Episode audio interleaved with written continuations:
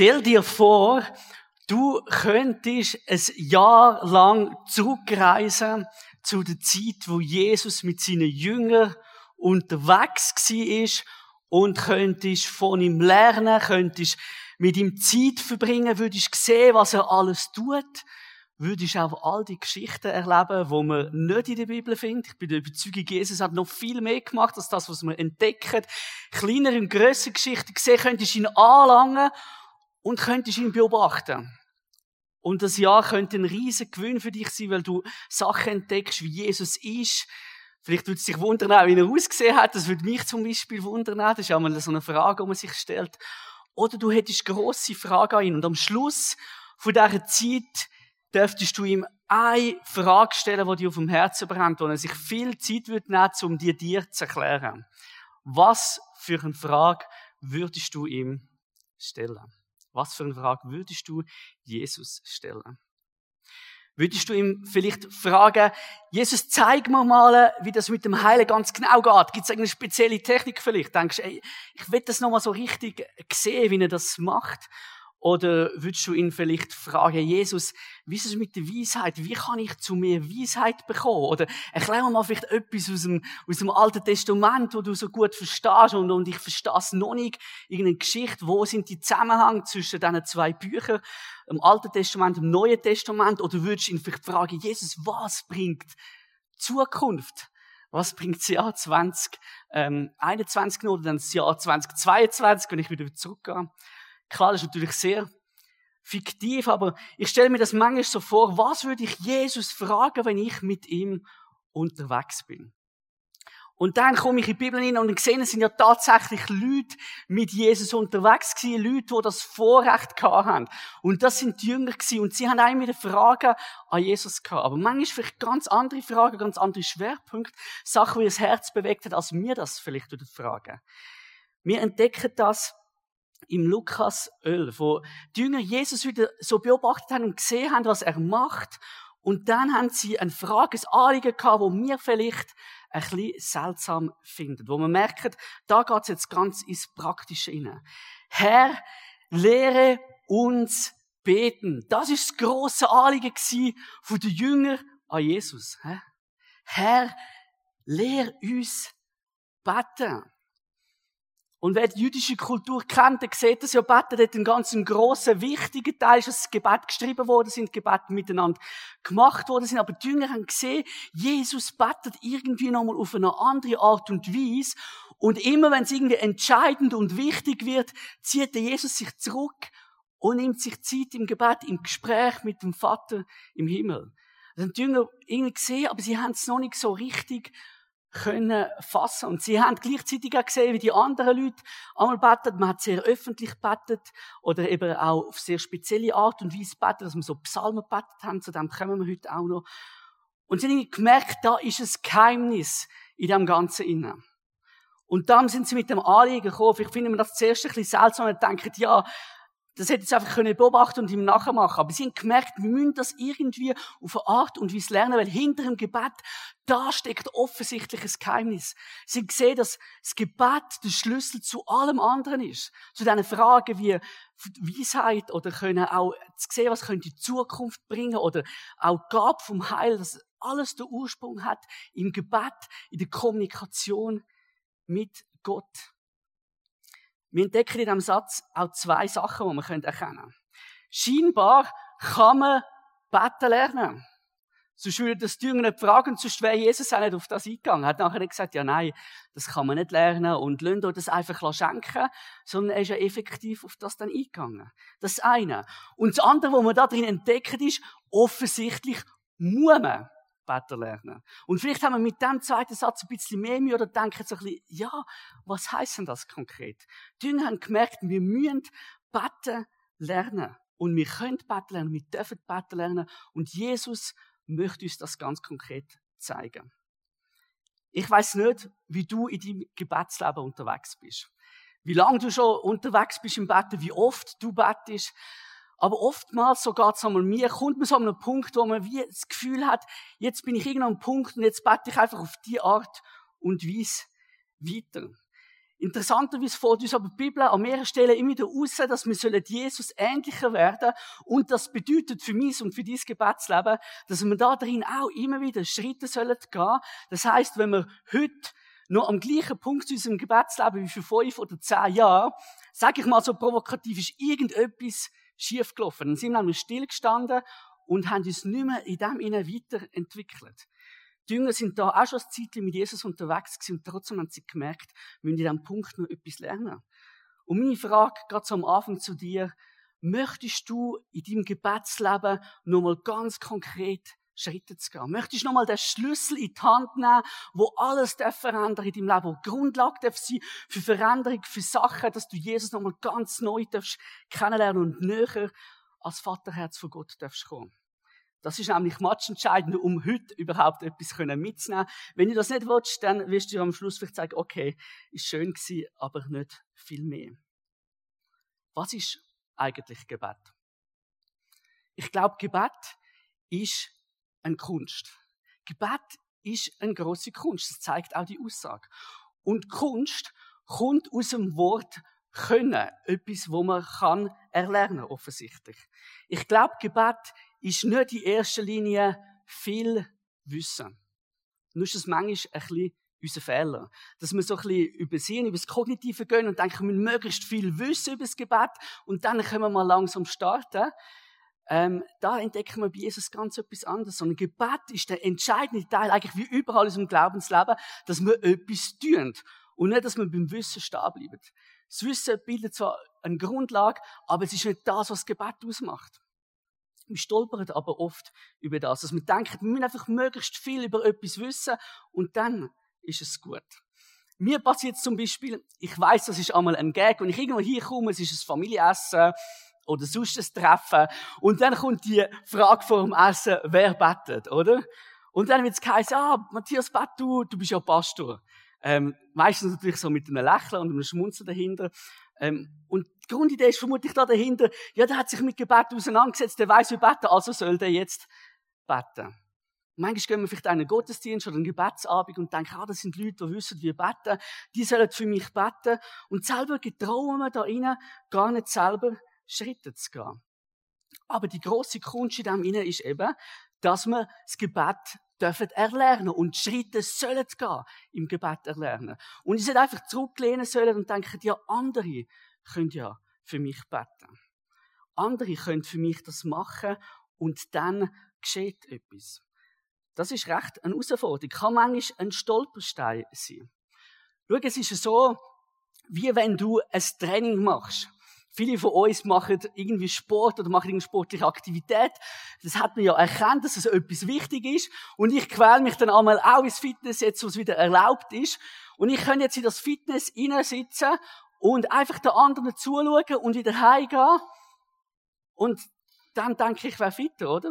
Das wird nicht funktionieren, indem dass ich einfach beobachte, wie andere es machen oder mir möglichst viel Wissen googeln und denke das und das. Sondern das Entscheidende ist ja, dass ich selber ins Training hineingehe.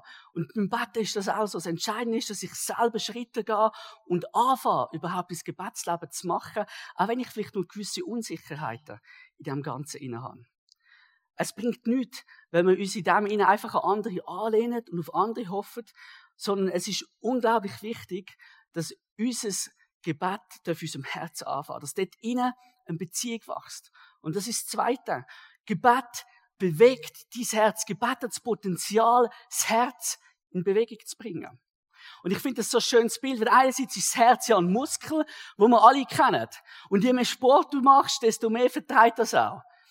Ich bin jemand, der unglaublich gerne Radsport schaut. Das ist vielleicht für viele so ein bisschen langweilig. Aber das habe ich mal als Teenie entdeckt. Im schönsten Sommertag habe ich durch den Fraß geschaut.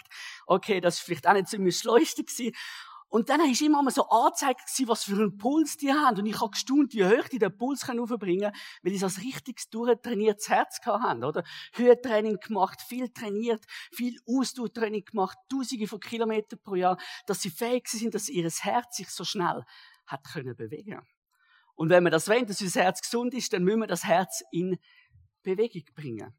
Und beim Gebet ist es auch so, das Herz darf so einen Aufschwung erleben. Es darf Bewegung erleben. Und wenn wir das dürfen erleben, dann dürfen wir merken, hey, wir dürfen mit dem Herzen dabei sein.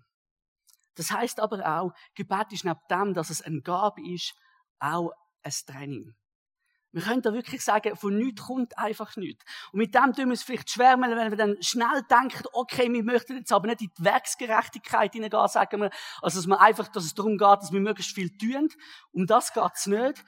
Aber es geht definitiv darum, dass wir Schritte machen und dass wir unser Gebetsleben uns herausfordern lassen sagen, okay, vielleicht habe ich bis anhin so zwei, drei Minuten pro Tag gebetet, komm, ich nehme mir mal bewusster Zeit. Ich schaue mal genauer an, was Gebet dann wirklich ist. Und wir möchten zusammen so ein bisschen ein Muskeltraining machen von dem Muskel, von unserem Herzmuskel, von unserem Gebetsherzmuskel. Und ich habe ein paar Sachen, wo ich mich an da inspirieren lasse, was Gebet ist und was wir brauchen für unser Gebetsleben, dass wir da Schritte vorwärts gehen. Sachen, die wir ganz praktisch in unseren Alltag können, die nicht kompliziert sind, aber sie brauchen vor allem eins, dass wir es dann eben auch tun und nicht einfach am Schluss denken, ah, das ist jetzt auch noch etwas Interessantes gewesen, zum können mitnehmen. Das Erste, was unglaublich wichtig ist, ich nenne den Punkt unter seinem Blick beten. Dass wenn wir beten, dass wir uns bewusst sind, wir beten unter Gottes Blick. Das dann vielleicht am Anfang irgendwie logisch und denkst, ja, das ist doch klar, dass wir das machen. Aber in unserem Alltag sind wir so oft unterwegs und wir sind unter dem Blick von den Leuten, von Erwartungen. Oder? Vielleicht bist du unter einem ständigen Blick vom Chef, der will wissen, was du machst und er schaut genau an, was du machst. Ähm, vielleicht bist du in einer Ausbildung, dann merkst du es ja erst recht, oder? Wenn eine Ausbildung schon wie ständig bewertet und, oh, ist das anstrengend. Immer schaut jemand an und man macht Sachen ganz bewusst so, dass der einem sich gut bewertet. Oder in der Schule nützt es nichts, wenn du irgendwie oder der Uni Sachen so machst, wie du selber denkst, sondern du weißt, du bist unter dem Blick von jemandem. Aber du kannst auch unbewusst unter dem Blick von Leuten sein. Dass du Sachen in deinem Leben machst, weil das vielleicht deine Eltern so gemacht haben oder weil du denkst, du musst es so machen, wie deine Freunde das machen oder dein Vorbild. Manchmal kann mit dem auch von Angst getrieben sein. Und im Gebet ist es genauso. Sagt das im stillen Gebet oder vielmehr noch die Herausforderung, wenn man sich zusammenfindet, in einem Gebetsabend oder in einer Small Group, auch schon gemerkt, dass man dann plötzlich in der Gefahr ist, dass man auf eine ganz andere Art und Weise beten tut, als wenn man das für sich macht, oder? Das ist eine mega Herausforderung. Dann gibt es Leute, verständlicherweise, die nicht gern beten, in Gruppen hinein. Aber das kann uns auch passieren im ganz persönlichen Gebet inne. Dass wir merken, es ist für uns eine Herausforderung, unter welchem Blick, dass wir das machen. Wir dürfen das unter dem Blick von Gott machen. Und das kann jetzt ein Betreuung sein und denke, jetzt beobachtet es wieder jemand.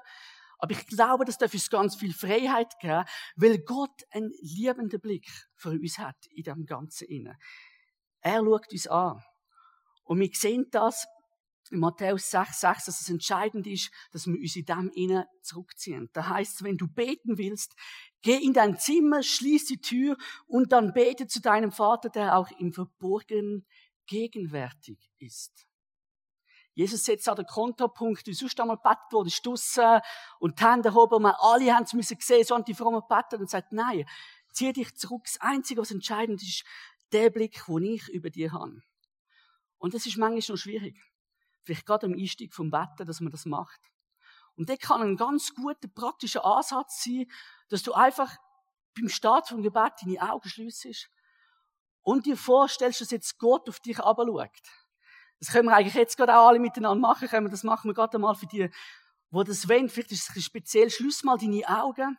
So wie ich gerade. Auch wenn du vor dem Fernseher sitzt oder vor deinem Tablet, darfst du das auch machen. Und stell dir vor, wie jetzt der Gott dich anschaut. Vielleicht brauchst du eine gute Umgebung, stellst du eine gute Umgebung vor.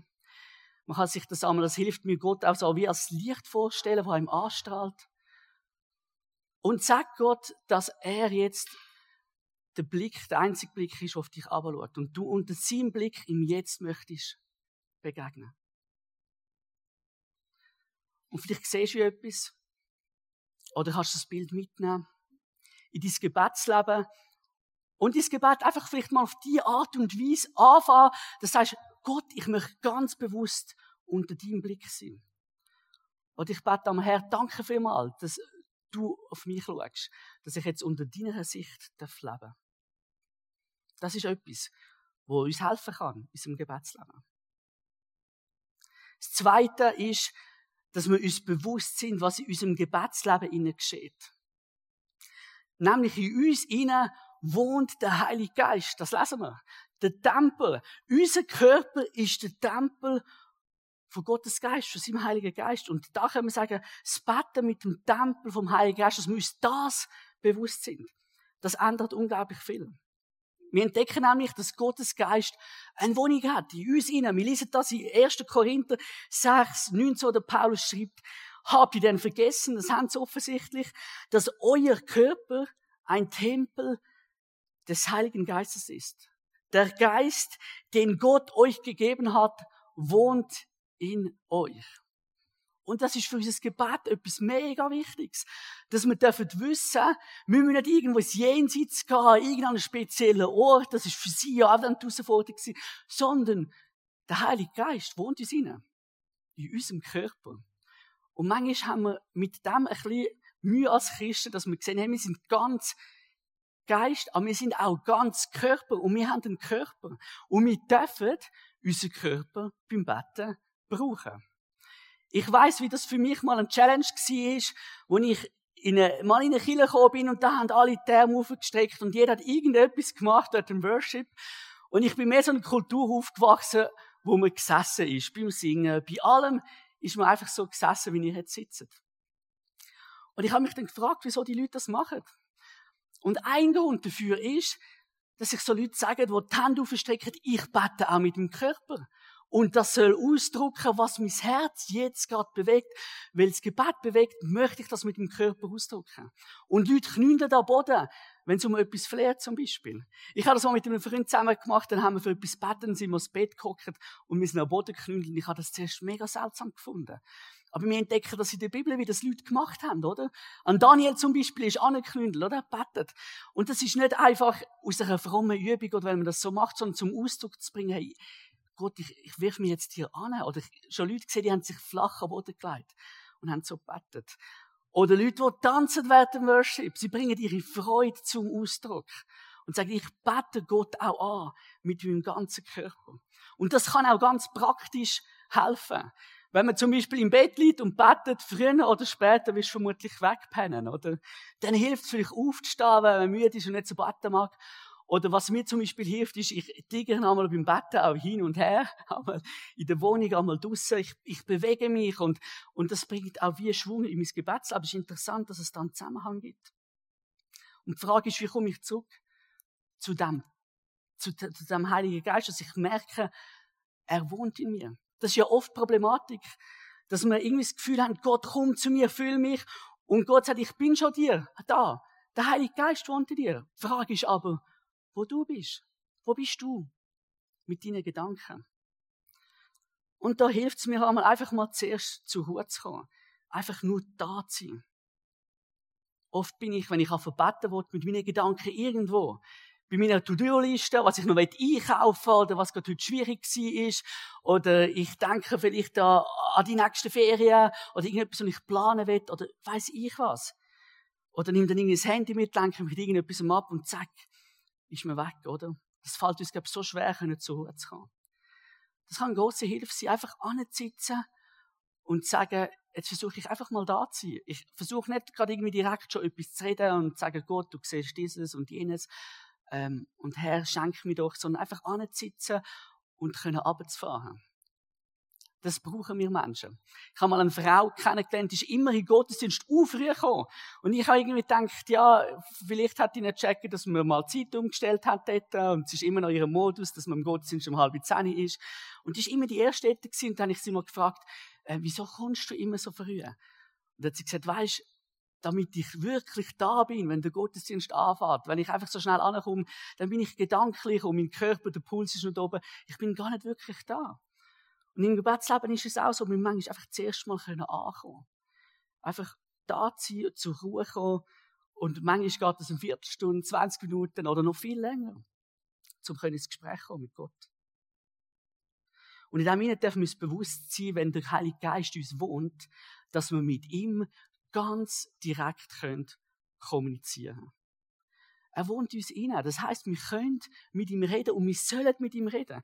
Er ist ein Freund und ein Helfer, entdecken wir an vielen Stellen in der Bibel. Und das ist match entscheidend, dass wir dürfen wissen, dass er das ist. Und in dem Sinne ist es auch wichtig, dass wir in Kommunikation hineingehen. Weil wer von uns pflegt eine Freundschaft komplett ohne Kommunikation? Niemand, oder? Ich habe einen Zwillingsbrüder. Und bei Zwillingen ist es faszinierend, dass man manchmal einfach mit Blickkontakten sich versteht. Und man weiß wirklich, was der andere denkt. Ich habe das unterdessen ein bisschen verloren, weil wir schon seit über zehn Jahren nicht mehr im gleichen Haushalt wohnen. Aber so als Kind und als Teenie haben wir das können, wir das einfach können anschauen und miteinander kommunizieren. Und trotzdem haben wir auch die mündliche Kommunikation gebraucht. Und manchmal haben wir uns auch nicht verstanden, oder? Wir haben es gebraucht, miteinander unterwegs zu reden, dass wir uns besser verstehen und nicht einfach nur irgendwie zu schweigen. Und mit Gott ist es auch so. Er wünscht sich, dass wir mit ihm ganz direkt und möglichst oft ins Gespräch kommen. Und aus dem heraus dürfen Beziehungen entstehen. Dass wir ihm mehr schenken als irgendwie zwei, drei Minuten vom Tag, wo man irgendwie nur bewusst betet und sonst ist irgendwie am Hintergrund. Und das, wenn wir beten, eben, dass wir einfach auch unseren ganzen Körper in dem innen dürfen brauchen. Mir hilft zum Beispiel, können ganz bewusst auf einen Spaziergang zu gehen und nicht einfach so da zu hocken und schon so zusammengekugelt zu sein, sondern aufzustehen und auch mit dem Körper in dem innen unterwegs zu sein. Und dann stellt sich die Frage, mit welchem Fokus bin ich in meinem Gebet unterwegs? Der richtige Fokus. Das ist nämlich etwas anderes, wo mega wichtig ist, dass wir einen richtigen Fokus in unserem haben, in unserem Gebet. Weil ganz oft ist die Gefahr in meinem Leben, in meinem Gebetsleben, dass mein Fokus bei einem Problem ist. Und deswegen komme ich auch vielleicht erstmal zu Gott, weil ich ein Problem habe.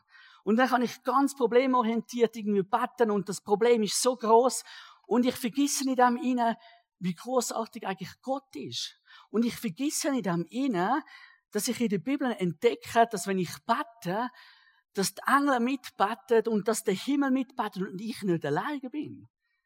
Das ist so ein wichtiger Fokus, den man so schnell vergessen geht. Vielleicht gerade dann, wenn man sich zurückzieht, das macht, wie Jesus es gesagt hat, oder ich ziehe mich zurück in mein Gebetskämmerli, oder es geht ja übrigens zwar nicht um den Raum dort, aber es gibt Leute, die dann extra sich in den Raum zurückziehen oder in den stillen Wald. Dass ich in dem aber nicht vergesse, wenn ich bete, ich bin nicht allein in diesem Gebet, ich bete einen großartigen Gott an. Uns mal daheim Offenbarung 4, wo das Szenario aufzeigt, wie der Himmel anwesend ist, wie wir dürfen ein Teil von dem sein, wie Gott dort großartig dargestellt wird. Und das ist für mein Gebetsleben so wichtig, dass ich den Fokus habe, dass ich nicht bei meinen Problemen bleibe, sondern dass ich den Fokus auf Gott lege und sehe, ich bete jetzt zu einem großartigen Gott, wo wirklich alles möglich ist.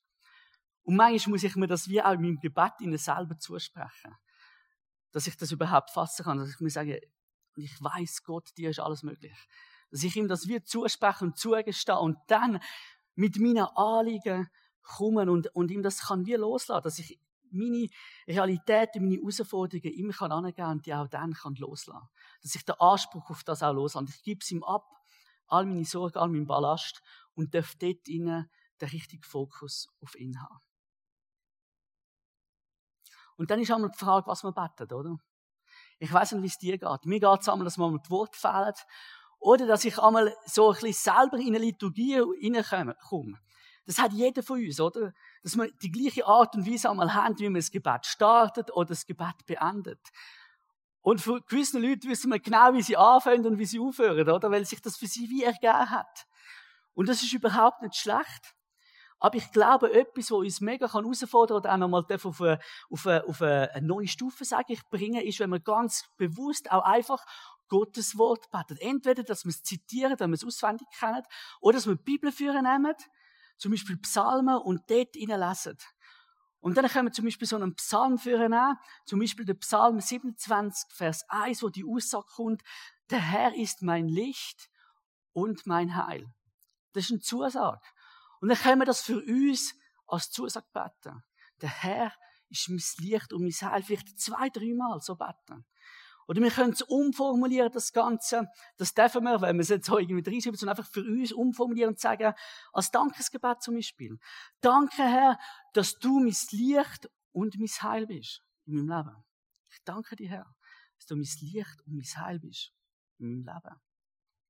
Vielleicht betest du das zwei, drei Mal und, und gehst weiter in dem Psalm, weil noch andere Zusagen kommen, oder du darfst beten. Oder vielleicht brauchst du Erkenntnis und dann betest das und formulierst es um und sagst, zeig mir, dass du Licht und Heil bist in meinem Leben. Gott, ich muss das wieder erfahren. Ich kann es wieder vergessen oder ich, mein Herz kann es nicht fassen. Mein Verstand weiß es, aber mein Herz, es schlägt noch nicht dafür. Oder du bist in eine Entscheidung hinein und betest das zum Beispiel so, weil du mein Licht und mein Heil bist, entscheide ich mich im Vertrauen zu leben. Weil du das bist, entscheide ich mich, weiter vorwärts zu gehen. Und so darf unser Herzmuskel in dem inne bewegt werden. Und Wort, die haben Macht und die verändern etwas in unserem Leben. Wort haben im Positiven wie im Negativen Macht. Und im Gebetsleben dürfen wir das nutzen. Und so ein Psalm kann uns helfen, wie so ein Guideline ist, und einfach so einen Psalm durchzubeten und sagen, jetzt schnappe ich mir die Worte nicht irgendwo aus der Luft zusammen, sondern ich bete so einen Psalm zusammen. Und ich gehe durch den Psalm. Es gibt gute Psalmen, wo man das ganz speziell kann machen kann. Der Psalm 27 zum Beispiel ist ein großartiger Psalm, aber der Psalm 18 zum Beispiel finde ich großartig für das. Oder ein ganz langer Psalm vielleicht, der Psalm 119, wo man beten könnte. Und ich glaube, das darf für uns immer wieder so ein Feuer entfachen für unser Glauben. So wie unser Herz bewegt und unser Glaubensfeuer am Leben erhalten. Und das darf Schwung bringen. Unser Glaubensleben ist mal dort herauszufordern, mit so vorformulierten Texten, wo wir dann auch selber dürfen für unsere Situationen umformulieren, mit den Psalmen. Wo ich einen riesen Schatz finde, um für unser Gebetsleben zu nehmen. Es gibt noch ganz, ganz viele Punkte. Und ich weiß nicht, was du für Tipps und Tricks hast oder was für Tipps und Tricks das Jesus gehabt hat. Wir sehen aber vieles von dem auch. Und wir sehen, dass es für ihn ganz wichtig war, dass er sich hat können zurückziehen. Wo die Jünger nämlich mit dieser Frage gekommen sind, haben sie gesehen, dass er sich am zurückgezogen hat. Und ganz am Schluss, im Garten Gethsemane, hat er das ja auch mal gemacht. So bei entscheidenden Situationen hat sich Jesus zurückgezogen. Und offensichtlich hat er eine Zeit und einen Ort gebraucht, wo er zur Ruhe kommen kann. Und das ist vielleicht auch noch etwas, was wir brauchen, dass wir eine Zeit und einen Ort festlegen, zum können beten. Das ist wie mit einem Date. Also, wenn ich mit meinen Frauen einmal abmache, dort und dort nehmen wir uns ganz bewusst Zeit füreinander, dann vergeht einmal die Woche und jeder hat irgendwie sein Leben gelebt und seine Sachen gemacht und am Schluss merken wir, äh, wo haben wir jetzt, wir, haben gar nicht irgendwie bewusst über Sachen geredet oder wie es uns geht und einfach austauschen, am zugelassen, unsere Beziehung gepflegt. Und mit dem Gebet geht es mir einmal auch so, wenn ich das nicht bewusst festlege und mir sage, ich nehme vor und ich gehe dann dann raus oder ich ziehe mich dort und dort zurück, dann passiert es einmal nicht, weil dann ist ich vielleicht Zeitung, finde irgendetwas anderes spannend. Ich vergesse es und am Abend merke ich, oh, ich habe doch mal die Woche gesagt, ich möchte noch beten. Leg da so etwas fest, eine Zeit und einen Ort. Mir hilft es, einen Ort in der Natur zum Beispiel können, ähm, zu erleben, um dort eine Inspiration zu entdecken. Oder ja, einfach im Spaziergang unterwegs zu. Oder wir haben hier ein grossartiges Angebot, wir haben ein Gebetszelt, wo man kann ankommen, wo wir Dienstag morgen geöffnet haben, wo du kannst ankommen und, und kannst zur Ruhe kommen. Also Musik im Hintergrund läuft, das hilft einmal, äh, wenn es ganz still ist und man alle möglichen Geräusche hört. Oder eine Freundin von mir, die hat sich gesagt, ich kann nicht irgendeinen Gebetsort oder Haus hingehen. Und ich mache mir eine Gebetsecke in meiner Wohnung. Und sie hat keine grosse Wohnung gehabt. Und sie hat sich eine Gebetsecke gemacht und hat den schön gestaltet. Sie hat sich gesagt, ich muss den Ort schön gestalten, dass ich auch die Zeit möchte mit Gott verbringen. Und hat an diesem Ort angefangen, mit Gott zu reden, mit ihm zu kommunizieren. Und sie hat gesagt, das hilft ihr mega. Können so einen Ort zu haben, wo sie ins Gespräch kommen kann mit ihm. Genau wie im Sport braucht es Training und braucht es Zeit. Und wir kommen einfach nicht um das herum. Da mache ich dir viel Mut. Plan sie, plan vielleicht einmal eine Stunde ein und du wirst merken, wenn du so Sachen machst, wie wir jetzt so ein bisschen durchgenommen haben, dann wird die Stunde relativ schnell vorbeigehen, weil du vielleicht einfach mal Zeit brauchst am Anfang zum Ankommen. Weil du den Bibeltext für nimmst, wo du liest, wo du für dich kannst umformulieren Weil du wie Zeit brauchst, wo du darfst den richtigen Fokus haben. Weil du vielleicht unterwegs bist in einem Spaziergang, so dass dein Körper auch ein Teil sein von deinem Gebet. Vielleicht kannst du jetzt gerade zum Beispiel das Handy führen, wenn du schon weißt, was für eine Zeit und Ort das hast.